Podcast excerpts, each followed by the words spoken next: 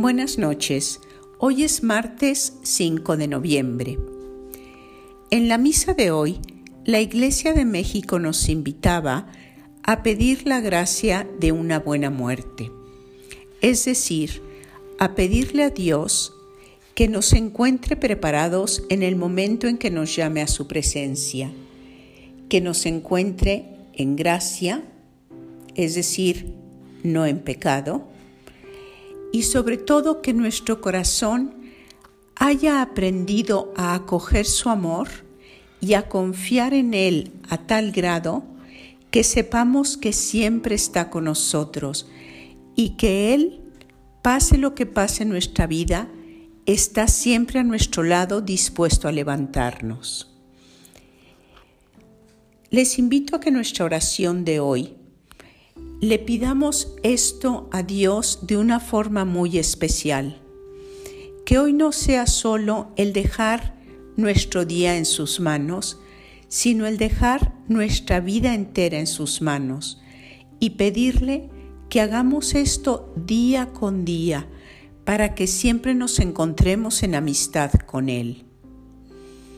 Pasando al Evangelio de la Misa, hoy Cristo nos hablaba de alguien que prepara un banquete de bodas, su banquete de bodas, y poco a poco los invitados empiezan a decirle que no pueden ir. Cada uno presenta una excusa diferente. Y finalmente ve que aquel banquete no va a tener casi comensales. ¿Y qué hace? Manda a sus criados a salir a los caminos a invitar a cojos, lisiados, enfermos, quien sea, porque quiere que aquel banquete se llene. Si recordamos, hace unos días decíamos que el cielo es un banquete de bodas.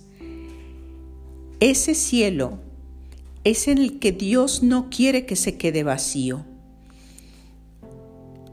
Y a mí me ha hecho pensar mucho si yo también en mi vida acepto a aquellos que son diferentes a mí o si solamente quiero a aquellos que yo juzgo perfectos.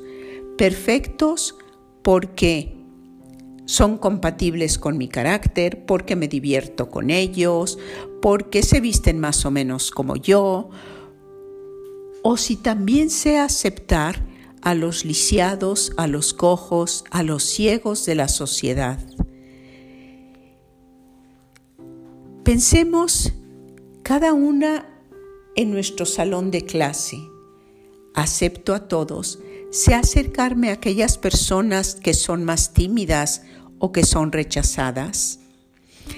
Que en el banquete de nuestra vida también haya lugar para todos aquellos que quizá no siempre son aceptados y que ese sea el testimonio de un auténtico cristiano que pasamos dando por la vida.